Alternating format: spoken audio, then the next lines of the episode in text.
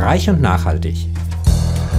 Der Podcast mit Kersten Reich über Nachhaltigkeit in Politik, Ökonomie und Gesellschaft. Willkommen zur, zum Podcast Reich und Nachhaltig. Wir beschäftigen uns mit Fragen der Nachhaltigkeit, heute mit Fragen der Nachhaltigkeit und der Wirtschaft. Dazu habe ich Patrick Kaczmarczyk äh, hier im Podcast. Er hat ein interessantes Buch geschrieben, Kampf der Nationen, wie der wirtschaftliche Wettbewerb unsere Zukunft zerstört, 2022 bei Westend erschienen. Patrick, wie bist du darauf gekommen, dieses Buch zu schreiben? Erzähl ein wenig von dir. Ja, hey Kersten, vielen Dank für die Einladung und dass ich hier sein darf. Also, ich habe den Großteil meines Studiums im Ausland verbracht und ähm, da war das dann so, dass ich gemerkt habe, wie weit der Diskurs in Deutschland von dem weg ist, was im Ausland vor allem debattiert wird. Und als ich dann hinten raus ein bisschen äh, Zeit noch hatte in meinem PhD, also mein, mein Stipendium ist Ende des Jahres auf, ausgelaufen. Ich bin, ich glaube, Anfang März oder sowas schon fertig gewesen. Und dann habe ich mir gedacht, dann nutze ich die Zeit, die ich noch habe, einfach um äh, die Ideen, die ich in meiner Doktorarbeit da ausgearbeitet habe, so ein bisschen populärwissenschaftlich aufzuwärmen und dann eben in diesem Buch zu verfassen, damit man auch hier nochmal einen neuen Akzent setzen kann und den Diskurs so ein bisschen in eine progressivere Richtung bewegen kann. Ich würde die These aufstellen, heute sind alle ökonomischen Fragen auch immer Fragen der Nachhaltigkeit. Das eine kann man oder das andere gar nicht definieren und äh, besprechen. Und das machst du in deinem Buch, glaube ich, sehr, sehr schön deutlich, weil du gehst ja von der These aus, äh, so klassisch in der Ökonomie wird immer von, dem, äh, von der Konkurrenz, der vollständigen Konkurrenz gesprochen, der Anarchie der Märkte und alles wird gerichtet, wenn die Konkurrenz nur richtig groß ist. Dann sucht sich äh, im Grunde suchen sich die Unternehmen die erfolgreichen Wege und das alles würde zu Innovation und Fortschritt führen. Das hast du sehr schön dekonstruiert. Ähm, warum ist denn Wettbewerb für dich nicht immer nur Innovation, sondern auch teilweise Stagnation. Das ist, glaube ich, das Spannungsverhältnis, in dem du das siehst. Ja, genau. Und da kommt es immer auf die Art des Wettbewerbs an. Das ist ja das, was der ähm, österreichische Ökonom Josef Schumpeter sehr schön ausgearbeitet hat. Das ist ja so der einzige, der mit einer dynamischen Theorie der Entwicklung aufgekommen ist. Alle anderen Theorien sind ja ähm, in der Ökonomie oder in der Mainstream-Ökonomie sind ja ähm, statisch. Also die haben ja damals, da gibt es auch ein schönes Buch von Philip Mirowski, More Heat Than Light. Ähm, da zeigt er die Anfänge der, der Neoklassik, wie da wirklich einfach nur eins zu eins Ideen aus der damals mechanischen Physik kopiert wurden. Und ähm, ja, dann hat man daraus so ein, so, ein, so ein Konzept für eine Sozialwissenschaft gemacht, die man so ein bisschen physizieren wollte. Und normalerweise denkt man da immer von Gleichgewicht zu Gleichgewicht und technologischer Fortschritt fällt da einfach irgendwie vom Himmel. Und ähm, diese Idee, dass man mehr Konkurrenz braucht und mehr Wettbewerb und alles, also das kann ja in manchen Teilen auch Vorteile bringen. So, das, das will ich gar nicht in Abrede stellen. Ähm, das Interessante bei Schumpeter zum Beispiel ist auch, dass er ja ähm, diesem Monopol oder in dem Monopolkapitalismus das Ende des Kapitalismus sieht, weil dadurch die äh, bürgerliche Klasse, die ihre Funktionen in der Gesellschaft verliert, alles stagniert, es gibt keine Entwicklung mehr, die großen Konzerne verlieren sich in ihrer Bürokratie und alles wird nur auf Machtgehalt ausgesetzt und so weiter. Und äh, damit sagt er dann dem Kapitalismus sein Ende voraus. Auf der anderen Seite sieht Schumpeter auch im Monopolkapitalismus den Motor des Fortschritts. Das sagt er auch ganz klar. Also ich glaube, die ersten ähm, 80, 90 Seiten ähm, in seinem Buch Die Theorie der wirtschaftlichen Entwicklung geht er auf kaum was anderes ein. Da geht es dann wirklich nur darum, dass wenn man den Kapitalismus der Großkonzerne mit dem Kapitalismus oder mit der, mit der Produktionsweise ähm, im, im Feudalismus ähm, äh, vergleicht oder auch noch im Frühkapitalismus, wo es ganz viele unterschiedliche kleine ähm, Betriebe gab, die produziert haben, äh, dann waren die Fortschritte dort natürlich gewaltig. Und das ähm, rührt dadurch, dass Fortschritt eben nur durch imperfekten Wettbewerb, also was Ökonomen als nicht vollständige Konkurrenz ähm, bezeichnen würden, weil, und das ist eben der entscheidende Faktor, in einem solchen Wettbewerb auch Ressourcen, und da geht es vor allem um Arbeit und Kapital, also weniger um äh, natürliche Ressourcen, weil dort diese Ressourcen dann einfach ähm, ja, verschwendet werden können, sozusagen. Also in einer vollständig konkurrierenden Wirtschaft kann man das nicht. Ja? Das sagt er auch zum Beispiel wenn er die Wirtschaften ähm, in der dritten Welt beschreibt. Ja, dort haben wir homogene Güter, ähm, also die Produzenten selbst können nicht wirklich ihre eigenen Preise setzen, weil vor allem in der Agrarwirtschaft ähm, sind die ja leicht, leicht austauschbar, die Güter. Und ähm, da geht es dann wirklich darum, wer kann es am billigsten anbieten und dann konkurriert man sich äh, gegenseitig nieder und ähm, wirtschaftlichen Fortschritt gibt es dort nicht. Auf der anderen Seite, ähm, wenn natürlich ähm, Investitionen über Kapital, das noch nicht anders verwendet ist, also um es kurz zu sagen, mit Fiat-Geld, mit Geld, das aus dem Nichts entsteht, dann ähm, neu experimentiert, dann ähm, kommen dabei auch ähm, ja, neue Technologien, neue Produkte, neue Organisationsformen und so weiter raus. Aber das ist eben nichts, was sich aus vollständiger Konkurrenz ergibt. Machen wir es vielleicht mal ein bisschen konkreter. Du hast ja sehr, sehr genau gehst du auf die deutsche Automobilindustrie ein, äh, die ja für Deutschland so als Paradebeispiel für Erfolg und wirtschaftliches Wachstum steht. Politik hat ja auch immer eine große Nähe zu äh, der Automobilindustrie entwickelt. Und da ist jetzt äh, für dich die interessante Analyse. Äh, wir könnten natürlich Autos bauen, die ewig halten, die wenig verbrauchen, die nicht mit Schummelsoftware ausgestattet sind. Wir tun aber im Grunde genau das Gegenteil. Wenn man das so sich etwas genauer betrachtet, ist es ja für die Automobilindustrie so, dass sie ja letztlich versucht, die Margen ständig äh, äh, zu erhöhen, auf der einen Seite einen wahnsinnigen Preiskampf äh, entfaltet, aber viel weniger in die technologische Innovation hineingesteckt hat. Kannst du das ein bisschen näher aufklären? Was ist der, was sind da deine Einsichten gewesen?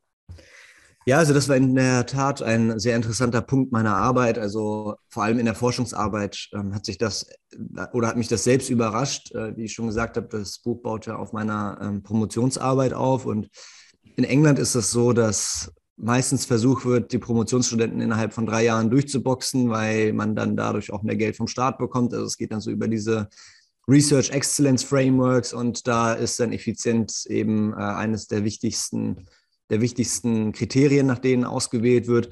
Und von daher war das für mich so eine Frage, okay, wie kriege ich meinen PhD einfach in drei Jahren durch und alles andere interessiert mich nicht. Und da dachte ich, gut, wenn man die Automobilindustrie in Europa vergleicht, Deutschland, Frankreich, man kennt dann ja irgendwie so die Theorie des komparativen Vorteils, also jeder spezialisiert sich auf das, was er äh, am besten kann. Und dann machen die Deutschen dann eben ähm, ja, ihre, ihre Luxusautos und die Franzosen die kleinen Autos. Und äh, das erklärt dann die ganze Geschichte. So, das war die Idee und als ich dann ähm, in die Arbeiten reingegangen bin, fand ich es sehr, sehr spannend zu sehen, ähm, in welchem Ausmaß ja, wir wirklich ähm, äh, Preiskämpfe hatten, Blutbäder, wie es äh, Marchione von, von Fiat ausgedrückt hat, die von den deutschen Herstellern dort initiiert worden sind.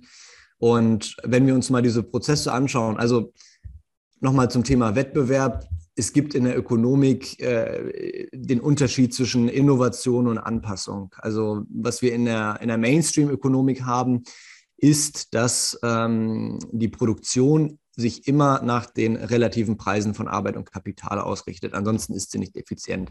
Ja, das heißt, ähm, man schaut, wenn Arbeit günstiger wird relativ zum Kapital, verwendet man mehr Arbeit und umgekehrt. So, und ähm, das sind dann diese, diese Anpassungen, bis dann am Ende jeder Produktionsfaktor so effizient eingesetzt ist, dass man überhaupt nicht mehr effizienter sein kann. Ähm, und an diesem Punkt maximiert dann man dann, dann seine Profite. Auf der anderen Seite dem entgegensteht das, was Schumpeter sagt, was Innovationen sind. Und das sind dann eben keine Anpassungsprozesse, keine Effizienzsteigerung, auch wenn es von einer Ressourcenperspektive hinten raus effizienter sein kann. Aber es ist per se jetzt erstmal keine Anpassung, ähm, keine Steigerung der Effizienz wie im, im, im neoklassischen, im Mainstream-Sinne, sondern etwas Neues, was es davor noch nicht gab. Also eine neue Organisationsform, neues Produkt ähm, oder äh, eine neue Produktionsmethode. Und wenn wir uns dann die deutsche Automobilindustrie anschauen, die haben im Kern äh, natürlich einen Motor gehabt, der dann äh, mit fossilen Brennstoffen ähm, betrieben wurde und der immer, immer effizienter wurde. Natürlich wurden die Autos auch immer größer, also ähm, absolut haben die dann, haben die dann, haben die dann natürlich nochmal mehr ge geschluckt. Aber der Wettbewerb, den wir in Europa hatten, der ging wirklich hauptsächlich über den Preis. Also was dort veranstaltet wurde von Seiten der Hersteller, das war wirklich absolut verrückt mit, mit Rabatten und äh, billigen Leasingangeboten, dass man die Autos hauptsächlich irgendwie in den Markt reindrücken kann. Und da war das entscheidende Problem aus gesamteuropäischer Sicht, also auf der einen Seite natürlich, dass wir schon einen recht gesättigten Markt haben in Europa ähm, ich habe die Autodichte jetzt nicht ähm, genau im Kopf, aber es sind einfach ähm, ja, zu viele Autos insgesamt. Sie haben auch nochmal zugenommen in den letzten Jahren. Und Sie haben trotz Corona, trotz wirtschaftlicher Schwierigkeiten, äh, so viele Autos wie jetzt hatten wir noch nie. Ja, und ähm, entsprechend ist der Markt schon ähm, gesättigt und normalerweise müsste es jetzt auch aus so einer schumpeterianischen Sicht eben so sein, ähm, dass man an der Stelle herunterfährt und sich dann andere neue Felder dann irgendwie, irgendwie auftun. Und diese Sättigung, die zeichnete sich auch schon seit, seit ähm, einigen äh, Jahren, Jahrzehnten im Grunde ab. Und anstatt dass man dann zum Beispiel, wenn man jetzt die Agenda, ähm, also die Agenda 2010 nimmt, da waren ja die Autokonzerne auch stark mit beteiligt und diese ganzen Kämpfe mit den Gewerkschaften, ähm, die da stattgefunden haben. Dort geht es ja nicht um, oder dort ging es ja nicht um, ich sage jetzt mal, eine, eine, große Produktivitätssteigerung, sondern vor allem um ähm, eine Senkung der Löhne. Ja, also das sind ja auch nochmal so diese beiden Mechanismen, über die man die Wettbewerbsfähigkeit steigern kann. Auf der einen Seite ist, man hat ein gegebenes Niveau der, der Produktivität, also man behält die Produktionsmethoden bei, platt gesagt, und man senkt die Löhne, dadurch sinken die Lohnstückkosten. Auf der anderen Seite kann man das natürlich so machen, dass die Löhne fix sind, die Produktivität steigt und dadurch senken dann auch, ähm, sinken dann auch die Lohnstückkosten so. Und was wir hatten, war eben nur, nur der erste Weg. Also da wurden ähm, Schlupflöcher in Tarifverträgen vereinbart, da wurde Druck gemacht, dass die Produktion abgeführt wird.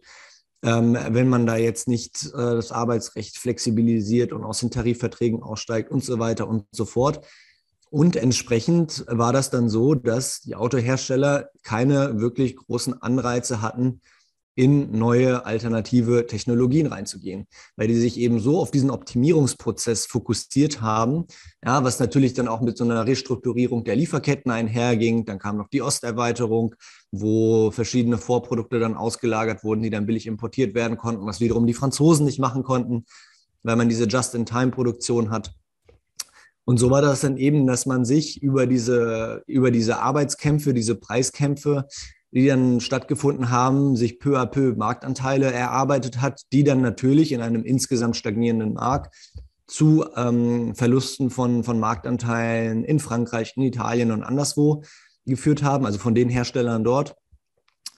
Und ähm, ja, entsprechend konnte man sich dann auf diese, auf diese Exportmaschine, ähm, und da war es nicht nur China, sondern auch Europa, also zum Beispiel 2019 so das letzte Jahr vor Corona ähm, kann man als Beispiel nehmen. Da sind 71 Prozent der in Deutschland produzierten Autos sind auch hier verkauft worden. Also es ist schon in einem sehr, sehr hohen Ausmaß eine europäische Geschichte, die deutsche Exportgeschichte. Und ähm, ja, entsprechend hat man sich dann da ähm, so ein bisschen äh, in die Sackgasse manövriert, ohne in, in alternative Technologien zu gehen. Mhm. Und das wäre der Fall gewesen, wenn wir diese Agenda eben nicht gehabt hätten, wenn wir gesagt hätten, gut, wir lösen das Problem über Investitionen. Ja, dann wären die Automobilhersteller, gut, ein Teil der Produktion wäre abgewandert wahrscheinlich und das ist auch völlig in Ordnung. Es ist völlig okay. Es ist das, was wir die letzten 200 Jahre im Kapitalismus äh, beobachtet haben, dass alte Industrien abgestorben sind, neue Industrien aufgekommen sind.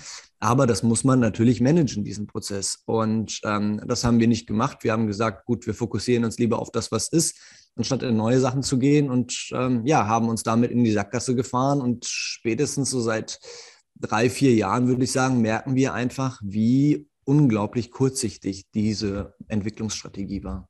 Ist ja nicht der einzige Bereich, in dem wir kurzsichtig sind. Die Bildung ist ein anderer.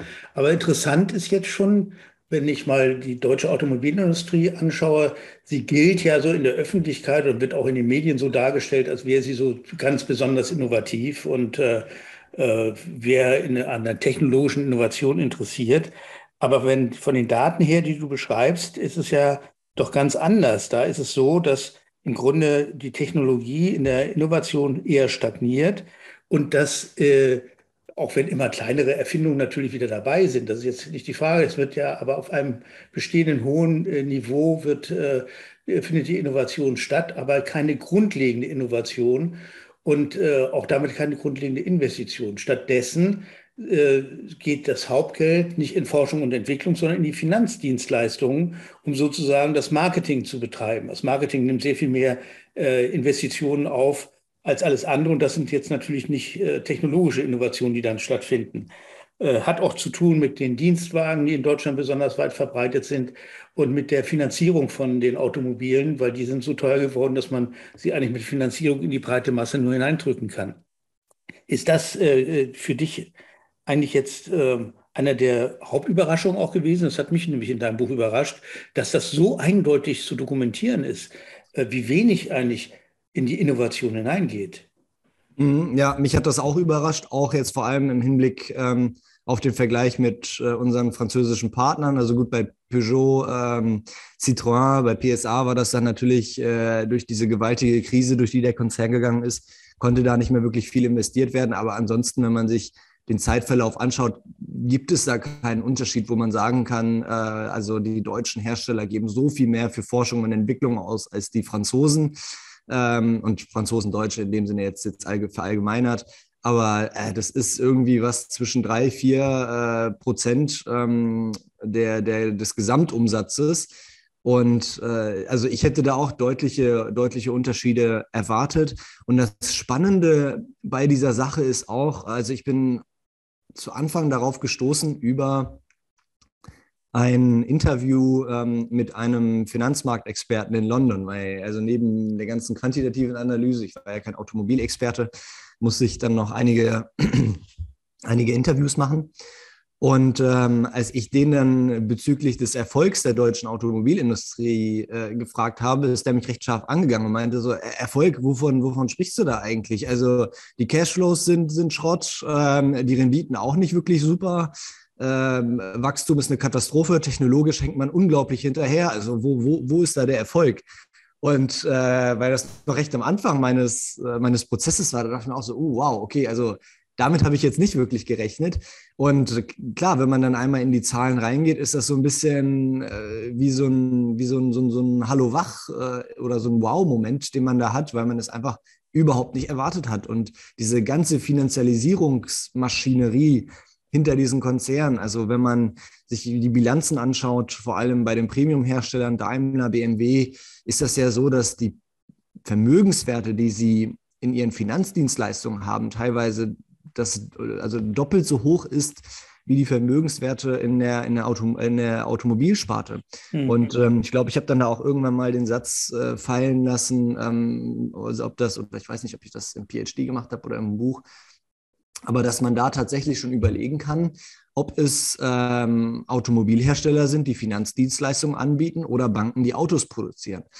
Und ähm, das, war, das war wirklich etwas, was ähm, in der öffentlichen Debatte bisher so überhaupt nicht, nicht stattgefunden hat. Ja? Und auch wenn man dann zum Beispiel sich die, die Kostenstrukturen anschaut, also bei manchen Herstellern, ich glaube, das war bei BMW, ähm, die geben drei bis viermal so viel Geld für den Betrieb ihrer Finanzdienstleistungen aus wie für Forschung und Entwicklung. Und ähm, BMW ist, was Forschung und Entwicklung angeht, jetzt sogar noch einer äh, der Konzerne, wo man sagen kann, gut, da wurde immerhin noch viel Geld ausgegeben, klar auch jetzt nicht für, für grundlegende Sachen. Ähm, oder zumindest wurden die grundlegenden Sachen, die mal angestoßen wurden, nicht so konsequent weiter verfolgt. Aber trotzdem, also diese Relationen, die waren wirklich ähm, absolut, absolut heftig und, und krass. Und mhm. dass man das so in Deutschland nicht wahrgenommen hat, ähm, ja, hat mich, hat mich persönlich dann hinten raus überrascht. Ja, was mich besonders frustriert hat, ist, dass nicht nur die technologische Stagnation, sondern auch die technologische Manipulation dann um sich gegriffen hat. Das heißt, äh, dass der Wahrheitswert der Aussagen von den Autos, der war ja immer schon zweifelhaft im Verbrauch. Aber wenn jetzt die Schadstoffe auch noch manipuliert werden äh, in der Aussage und damit geworben wird, wie gut das Auto eigentlich Schadstoffe verhindert und dann stattdessen aber genau das Gegenteil produziert, dann ist das natürlich schon ein Betrug, der äh, nicht mehr zu rechtfertigen ist. Das ist also nicht nur technologische Stagnation, sondern tatsächlich Manipulation. Was mich auch überrascht hat, äh, darauf kannst du jetzt ja nicht eingehen, weil das war nicht dein Forschungsgebiet, aber man hat uns die E-Autos als deutlich günstiger beschrieben, weil sie diesen teuren Motor nicht mehr haben. Äh, stattdessen sind jetzt heute die E-Autos teurer als die hochmotorisierten anderen. Hast du da, bist du da auf was gestoßen, dass das erklären kann? Also ich würde da einfach auf ähm, eine ganz gewöhnliche schumpeterianische Entwicklungstheorie hinweisen. Und das ist eben so, dass wenn neue Dinge in den Markt kommen, ähm, zum Beispiel neue Produkte, neue Technologien, sind die zum einen natürlich noch nicht voll ausgereift. Das heißt, ähm, das treibt die Preise. Zum anderen aber auch haben die Hersteller dann in den Bereichen einen monopolistischen Wettbewerb oder monopolistischen Vorsprung, wo die in diesem Wettbewerb dann eben auch höhere Preise setzen können, ähm, als es jetzt beispielsweise noch bei den, bei den Verbrennern der Fall ist. Mhm. Und ähm, auch nochmal, um jetzt zu dieser Frage zurückzukommen, welche Art von Wettbewerb haben wir? Ähm, das wäre natürlich, also der Weg der alternativen Antriebe wäre natürlich der Weg, den man hätte gehen müssen ähm, mit der Agenda 2010. Man, gut, es war ein, andere, ein anderes Theoriegebilde, das die Politik damals geleitet hat. Also ich will das jetzt auch nicht alles auf äh, die bösen Politiker schieben, die äh, keine Ahnung gehabt haben und uns jetzt in die Krise geritten haben oder so. Das, das würde ich so nicht sagen. Es war eine andere Theorie, die vorherrschend war. Die Berater an den ähm, entscheidenden Stellen hatten eben eine komplett andere Weltsicht. Teilweise haben sie die immer noch nicht geändert, aber also ich glaube, dass da in der Politik schon ein bisschen mehr Bewusstsein dafür gekommen ist, was, ähm, was da schiefgelaufen ist. Aber das wäre da eben der Weg gewesen. Ja, man hat gesagt, man hat zu hohe Lohnkosten. Gut, was macht man dann? Man geht in neue Technologien rein und äh, man, man erhöht die, die Produktivität. Das klingt jetzt so ein bisschen, so ein bisschen abstrakt. Aber am Beispiel Automobilindustrie hätte man sehen können, wie das ganz konkret aussieht. Äh, wenn man jetzt zum Beispiel früher in, in, in alternative Technologien reingegangen wäre, ähm, dann hätte man ja diese Technologien im Markt ganz anders bepreisen können. Das heißt, man hätte da diesen Produktivitätsvorsprung und äh, man hätte die Löhne da nicht so, so wie verrückt drücken müssen, weil letztendlich ist das, was passiert ist, dass man gesagt hat, hier äh, ne, mit zum Beispiel ähm, äh, mit dem Pforzheimer Modell, äh, dass man dann sagt, ja, wir ähm, schaffen für die Unternehmen, die jetzt nicht mehr wettbewerbsfähig sind, die Möglichkeit, dass sie aus den Tarifverträgen ähm, aussteigen. Genau das, was man eigentlich nicht machen sollte, weil man dann eben mit Lohnsenkungen einfach in den alten Technologien wettbewerbsfähig bleibt. Und da muss man äh, vor allem von staatlicher Seite äh, dann sagen, gut, dann müssen wir eben schauen, ähm, wie wir äh, unsere Industrie vernünftig entwickeln können. Es geht nicht über Lohnsenkungen, sondern über, über Investitionen. Und im Automobilbereich wären das dann alternative Antriebe gewesen. Und ähm, die äh, Arbeitsplätze, die dann dort eventuell entfallen wären, weil die Produktion ausgewandert wäre, ähm, gut, die wären dann eben entfallen und dann hätte man schauen müssen, in welche Bereiche man die vielen klugen Köpfe, die es bei uns im Land gibt, äh, noch anders ähm, einsetzen kann. Auch zum Beispiel in der Forschung, Entwicklung, ähm, äh, Bildung. Ähm, aber ja, das ist so ein bisschen oder das ist überhaupt nicht gemacht worden, weil einfach eine andere Theorie vorgeherrscht hat.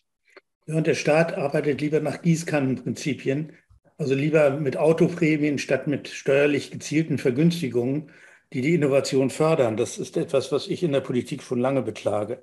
Du hast ja nicht nur jetzt eine Analyse gemacht, sondern du hast ja auch immer wieder in deinem Buch, besonders am Ende, Konsequenzen gezogen und gesagt, was müsste sich in der Politik ändern, um diesen Kampf der Nationen nicht äh, im Desaster äh, enden zu lassen, sondern um ihn produktiv zu nutzen. Er wird ja nicht verschwinden. Die Konkurrenz äh, äh wird ja in der Wirtschaft nicht verschwinden. Das ist, gehört ja, Wettbewerb gehört ja zur Wirtschaft genuin letztlich dazu. Äh, da brauchen wir auch gar nicht drüber zu streiten. Was du sagst, äh, ich nenne mal so drei Dinge, äh, die mir aufgefallen sind in deinem Buch. Also was es in Europa beispielsweise nicht gibt, ist eine Lohn- und Steuerkoordination. Das führt zu ungleichen Wettbewerbsbedingungen in den Ländern und damit natürlich immer zu einem Kampf der Nationen. Ähm, wer die Löhne drückt und den Reichtum nicht äh, genauer besteuert. Das gilt dann sozusagen als erfolgreiches Wirtschaften, obwohl es für die Masse der Menschen gar nicht so erfolgreich ist. Oder wer äh, äh, Bruttoinlandsprodukt, äh, das Wachstum und den Reichtum, den Wohlstand einer Gesellschaft misst, der berührt damit gar nicht die Mehrheit der Menschen, die nicht nach dem BIP bemessen werden in ihren sozialen und wirtschaftlichen Verhältnissen. Was kann denn die Politik tun, um da entgegenzusteuern? Was sind da deine Hauptideen? Ja, also ich hatte ja drei Mindest, ähm, drei Mindestforderungen, sage ich mal, äh, aufgeschrieben. Man müsste natürlich noch deutlich mehr tun. Ist natürlich auch stark auf Europa bezogen, weil also ich ähm, habe ja auch sehr viel ähm, Erfahrung im Bereich der, der Entwicklungspolitik ähm, sammeln können und da kommen dann natürlich nochmal ganz andere Probleme auf. Aber was wir in Europa tun müssten, ähm, ist es eben, dass wir einen Wettbewerb der Produktivität und nicht einen Wettbewerb der Lohnkosten ähm, orchestrieren. Ja, das ist, äh, glaube ich, so der entscheidende Faktor, die entscheidende Grundidee, der Unterschied zwischen den Formen von, von, von Wettbewerb, die es, dann, die es dann jeweils gibt. Und in Europa haben wir ganz klar einen, einen Lohnkostenwettbewerb. Ja, in Deutschland mag man das nicht äh, gerne sehen, wenn man sagt, ja, aber wir sind ja so super produktiv und und so toll und so gut. Aber wenn wir uns mal die Produktivitätsentwicklung anschauen, die ist wirklich mit Beginn des Euros äh, abge, abge, abgestürzt. Ja, also da, wir hatten davor in den Jahrzehnten im Schnitt zwei bis drei Prozent Produktivitätswachstum pro Jahr und mit Beginn des Euro sind wir auf mickrige ein Prozent gekommen. So, und das ist meines Erachtens ähm, hauptsächlich oder es kommt hauptsächlich daher, dass die Politik eben nicht damals nicht verstanden hat, ähm, wie ein vernünftiger Wettbewerb auszusehen hat. Also dass man sagt, gut, wir müssen irgendwie versuchen, dass wir ein Level Playing Field schaffen. Ja, das heißt, die Kapitalkosten müssen für ähm, alle Unternehmen zumindest von der äh, von der Startlinie her gleich sein. Also dort ist es ja so, dass vor allem die Renditen auf äh, Staatsanleihen, also den Anker bilden für die jeweiligen Kapitalmärkte und dass man entsprechend in einer Währungsunion sagen muss, es darf keine Unterschiede mehr zwischen den ähm, Staatsanleihen oder bei den Renditen der Staatsanleihen, bei den sogenannten Spreads geben. Äh, das hatten wir vor allem seit ähm, der Euro-Krise nicht. Da gibt es immer die Unterschiede, weil man deutsche Anleihen als sicherer sieht als jetzt zum Beispiel ähm, die französischen Anleihen für eine Währungsunion ähm, ist das natürlich Gift, weil die Unternehmen, die beispielsweise jetzt in, in, Frankreich sich Geld am Kapitalmarkt beschaffen wollen, die starten allein schon bei einer Benchmark von 2% und in Deutschland ist es dann bei 0%. Also ist jetzt ein bisschen hochgegangen in den letzten Wochen, wird auch vielleicht noch, noch steigen. Aber es ist so ein bisschen, als wenn jetzt ähm, ein 100-Meter-Lauf anstünde und manche Leute müssen von der 100-Meter-Linie starten und andere können auf die 70-Meter-Linie vorrücken und haben dann insgesamt 30 Meter weniger zu laufen. Also das ist zum Beispiel ein Vorteil, den man beseitigen müsste. Auf der anderen Seite natürlich ähm, die Lohnkoordination, von der ich sprach, dass es eben nicht möglich ist, über einfache Lohnsenkungen die Wettbewerbsfähigkeit zu erhöhen, was wir ja vor allem in, in Deutschland, aber auch in den Niederlanden, in Österreich ähm, so ein bisschen hatten, also über diese relative Lohnzurückhaltung, dass man sich da Marktanteile erarbeitet hat, das soll auch nicht gehen. Ja. Es soll einfach nur darum gehen, dass Wettbewerbsfähigkeit durch eine höhere Produktivität erhöht wird.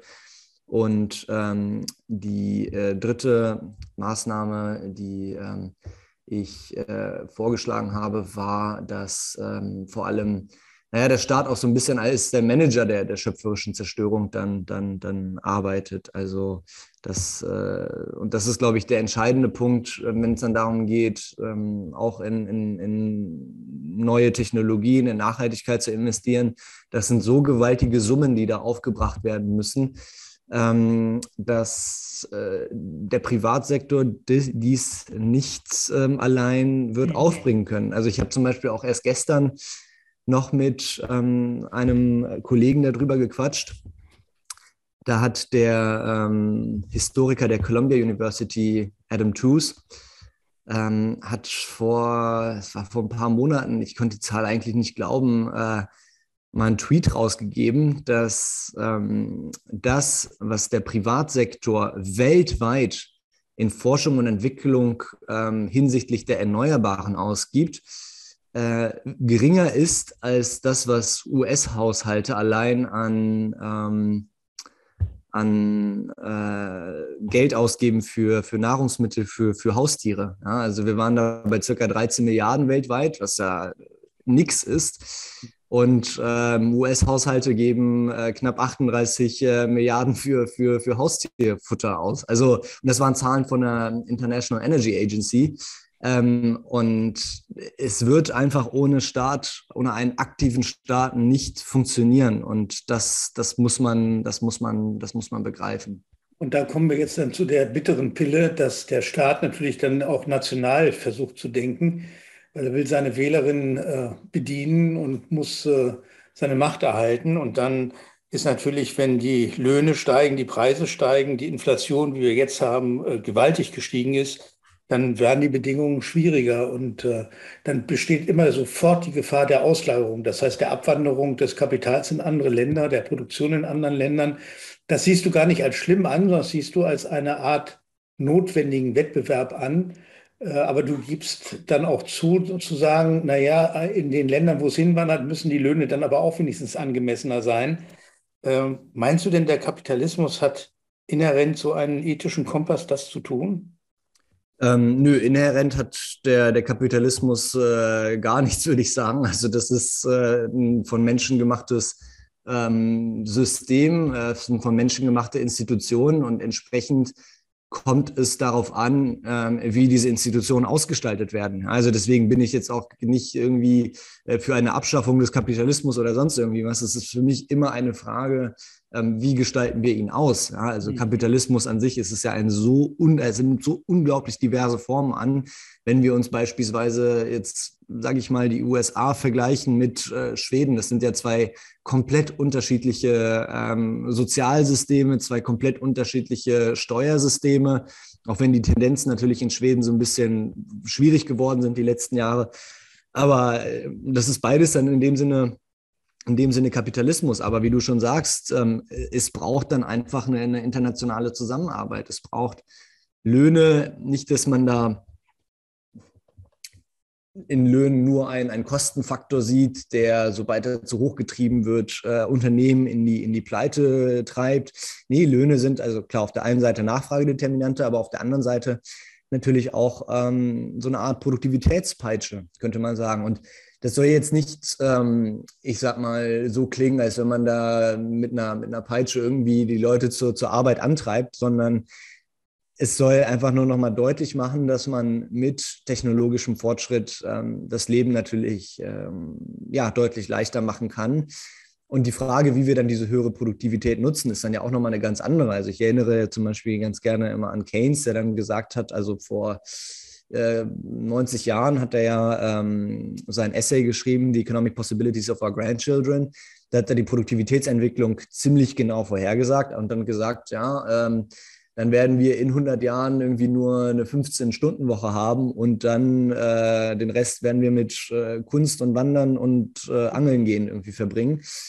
Und ähm, da sind wir natürlich noch nicht. Auf der anderen Seite haben wir auch ein riesiges demografisches Problem was man auch nur mit einer höheren Produktivität wird lösen können, weil äh, dass die Gesellschaft altert, ist per se kein Problem, wenn ähm, die Produktivität steigt. Ja, Produktivität steigt durch, durch Investitionen und dann wird es eben auch für weniger junge Menschen ähm, möglich, mehr alte Menschen zu versorgen. Also das ist, das ist absolut kein Thema. Und wenn in manchen Sektoren, in manchen Bereichen die ähm, Lohnkosten so sind, dass man international nicht mehr mithalten kann, also konstante Wechselkurse vorausgesetzt, dann ist, kann man sich eben schon fragen, okay, ist das noch eine Technologie, ähm, die wir dann auch wirklich hier ähm, brauchen, wo man hier produzieren muss, oder ist es etwas, ähm, was ins Ausland abwandern kann und wir gehen hier in, in neue Bereiche rein? Und ähm, das Ausland selbst, also wer mal in Entwicklungsländern ähm, unterwegs war, das, das sind schon teilweise wirklich, ähm, ja, das sind, das sind unglaublich brutale ähm, Bedingungen, unter denen die Menschen dort leben und arbeiten.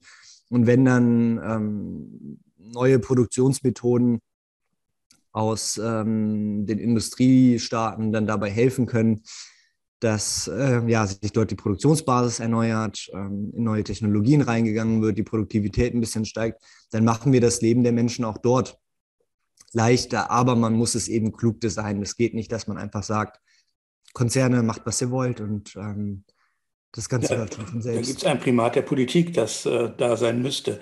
Äh, nun hast du dein Buch geschrieben, da konntest du noch nicht vorhersehen, was der Ukraine-Krieg, äh, die Gasverknappung, äh, was die Inflation äh, alles jetzt äh, auslöst, äh, lauter Folgewirkungen sozusagen einer, einer geopolitischen Veränderung, die stattfindet und mit, mit gewaltigen Folgen.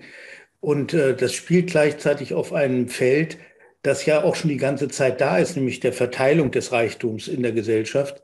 Das ist neben, nämlich neben dem Lohn und der Produktivität ja noch so ein weiterer Aspekt. Zwei Drittel des Reichtums der Welt werden durch Finanzgeschäfte und Spekulationsgeschäfte erreicht heute. Und äh, der Staat greift natürlich durch Besteuerung da ganz mächtig ein oder er greift eben nicht ein.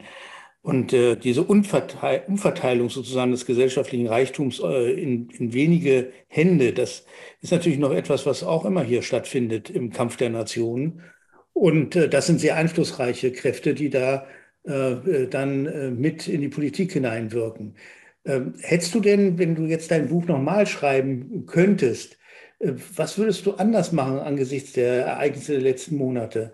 Äh, also Inflation bei fast 10 Prozent. Das konntest du ja nicht vorhersehen. Ähm, verändert das etwas an deiner Analyse?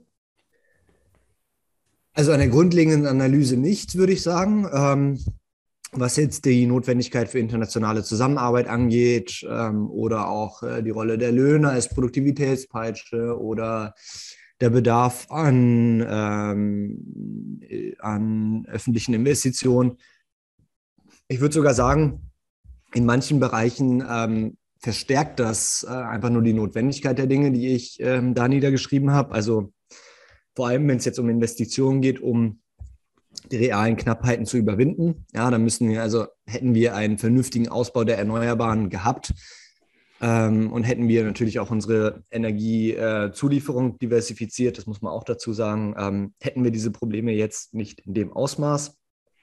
Und klar, bei der Inflation, da wäre ich hier an manchen Stellen ähm, ein bisschen vorsichtiger gewesen. Das konnte man natürlich nicht vorhersehen, dass das ähm, solche Ausmaße annehmen wird, auch wenn es hauptsächlich durch, durch Energiepreise getrieben wird.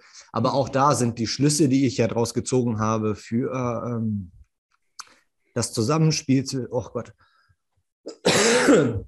Entschuldigung, das Zusammenspiel zwischen ähm, Geldpolitik und Fiskalpolitik ähm, sind da halt schon, schon noch ähm, dieselben. Hm. Und die werden uns jetzt noch eine Weile beschäftigen. Im Grunde zeigt sich hier an der Stelle ganz deutlich die Verknüpfung zu Fragen der Nachhaltigkeit.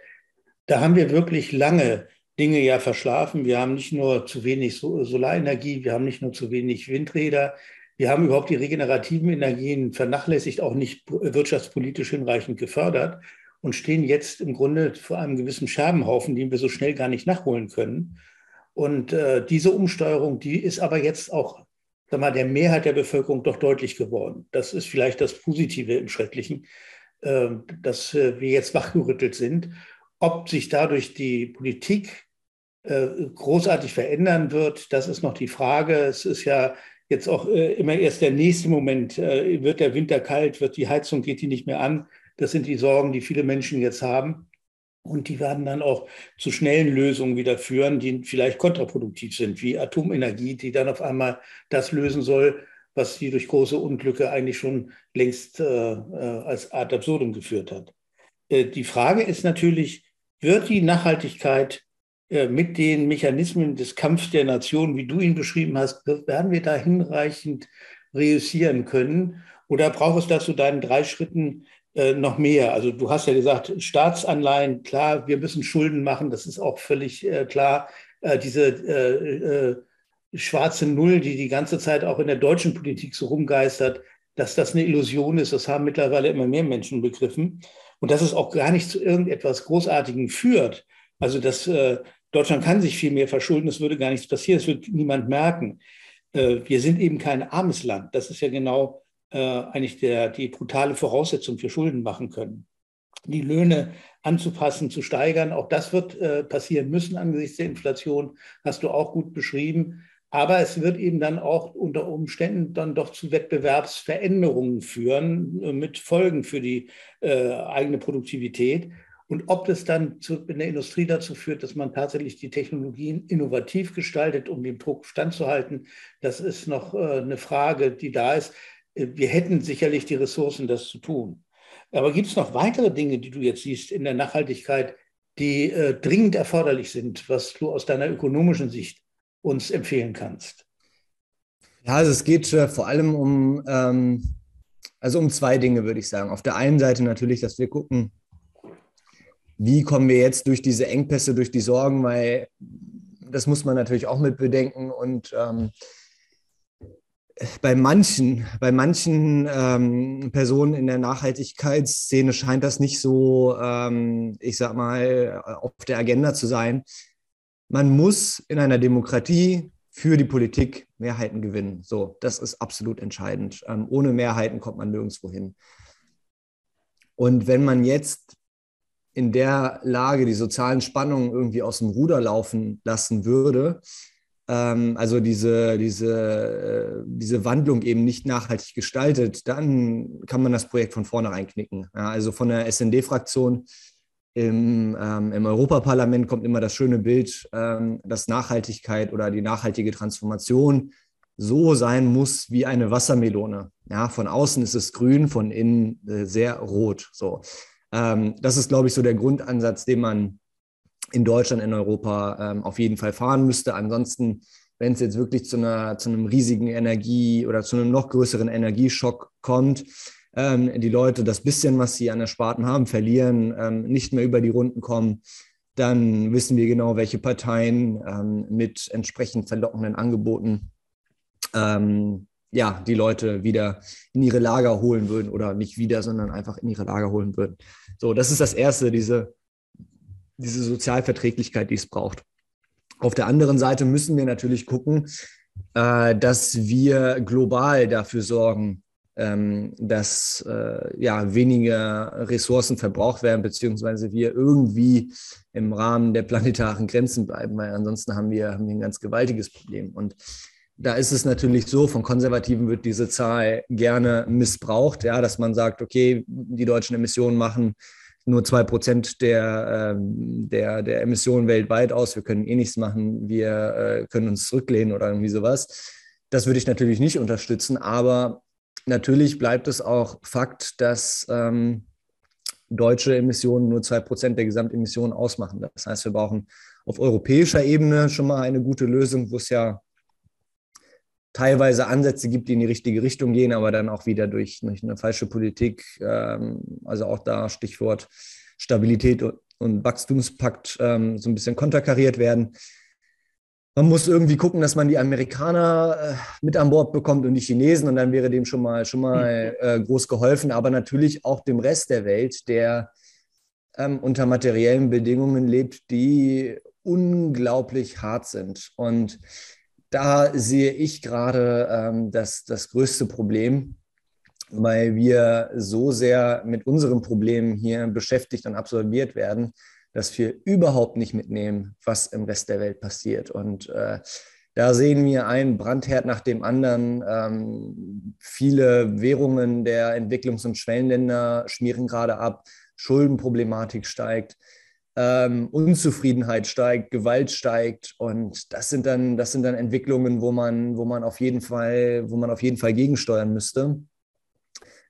Aber ähm, ich sehe bisher sehr, sehr wenig äh, Bewegung ähm, in diese Richtung. Und äh, wenn wir da jetzt nach dieser Covid-Krise, die anfangs, ich sag mal, ähm, ja, einige recht vielversprechende Lösungsansätze hatte. Also vor allem jetzt die Kredite des IWF ähm, wurden ja beispielsweise ohne diese Sparkonditionalität vergeben. Normalerweise ist es ja so, dass wenn ähm, Länder des globalen Südens äh, Devisen brauchen, dann müssen sie zum IWF gehen und der IWF sagt dann, also der Internationale Währungsfonds in Washington sagt dann so, jetzt macht ihr aber schön Sparpolitik und im Grunde kriegen dann alle Länder Griechenland-Programme ähm, aufgebrummt und dann wundert man sich, dass äh, im globalen Süden die, die Wirtschaft nicht, nicht vernünftig läuft. Ja. Und ähm, 2020 wurde das zum Großteil ausgesetzt. Die Kredite, die ab 21 dann vergeben wurden, kamen natürlich dann aber wieder mit äh, der üblichen Konditionalität. Das heißt, wir stehen auch da vor einem gewaltigen Austeritätsschock bei all den Problemen, die da jetzt hinzugekommen sind. Ne? Teilweise ähm, haben wir dort auch riesige, ähm, riesigen Energiemangel. der da nicht, nicht mehr gedeckt werden kann. Und ähm, da sehe ich bisher leider, leider, leider sehr, sehr wenig Bewegung. Und es ist auch klar, dass wenn wir da in den nächsten ein, zwei Jahren nicht ähm, eine 180-Grad-Wendung hin, hinlegen, dann können wir uns sämtliche Nachhaltigkeitsziele schon heute abschreiben. Ja, das äh, sind kluge Worte, Patrick. Äh, was die Emissionen betrifft, da würde ich sagen, unser Wohlstand treibt es natürlich an. Und wir beziehen ja ganz viel Waren aus China, die ganz viel äh, schädliche Emissionen machen. Und wir sind indirekt ja an allen beteiligt durch den Wohlstand. Das darf man auch nicht vergessen. Diese zwei Prozent sind deshalb eine nichtssagende Zahl. Wir sind sehr viel mehr prozentual an dem Nachhaltigkeitsschäden beteiligt. Das hängt auch damit zusammen, dass der reichere Teil der Menschheit ohnehin viel mehr beteiligt ist als etwa der globale Süden, die armen Länder, die äh, viel weniger äh, die Nachhaltigkeit eigentlich äh, äh, zerstören. Eine, eine, schöne Analyse hast du gegeben im Kampf der Nationen, ein, eine ökonomische Analyse, die, wenn man sie weiterdenkt, so wie wir es jetzt versucht haben, doch mit, viel mit der Nachhaltigkeit zu tun hat. Und ich glaube, das ist eine sehr kluge Antwort, die du eben gegeben hast. Wir brauchen Mehrheiten. Und die Frage ist, wie gewinnt man Mehrheiten, gerade in einem Land wie Deutschland, wo so viel ältere Menschen leben und vielleicht auch so aus ihren, ihrer Mentalität das, was in der Vergangenheit erfolgreich war, immer noch bevorzugen gegenüber dem, was heute notwendig ist. Das ist die Aufgabe der Jüngeren, ihnen das noch zu erklären. Und äh, es gibt natürlich auch Ältere, so wie mich, die das auch versuchen, aber wir sind da keine Mehrheiten. Das muss man sehr deutlich sehen. Und deshalb äh, sollten wir nichts unversucht lassen. Patrick, danke für deine tolle Analyse, die du gegeben hast. Und äh, weiter in dem Sinne, äh, ich hoffe, du kannst die Politik ein wenig beraten und sie hören auf dich. Denn äh, die Ansätze, die du vorschlägst im ökonomischen Handeln, im politischen Handeln, die sind ja äh, sehr folgerichtig. Und ich wünsche mir, dass das eine wirkliche Mehrheit auch in der Politik finden kann. Vielen Dank für das schöne Gespräch. Vielen Dank, lieber Kersten.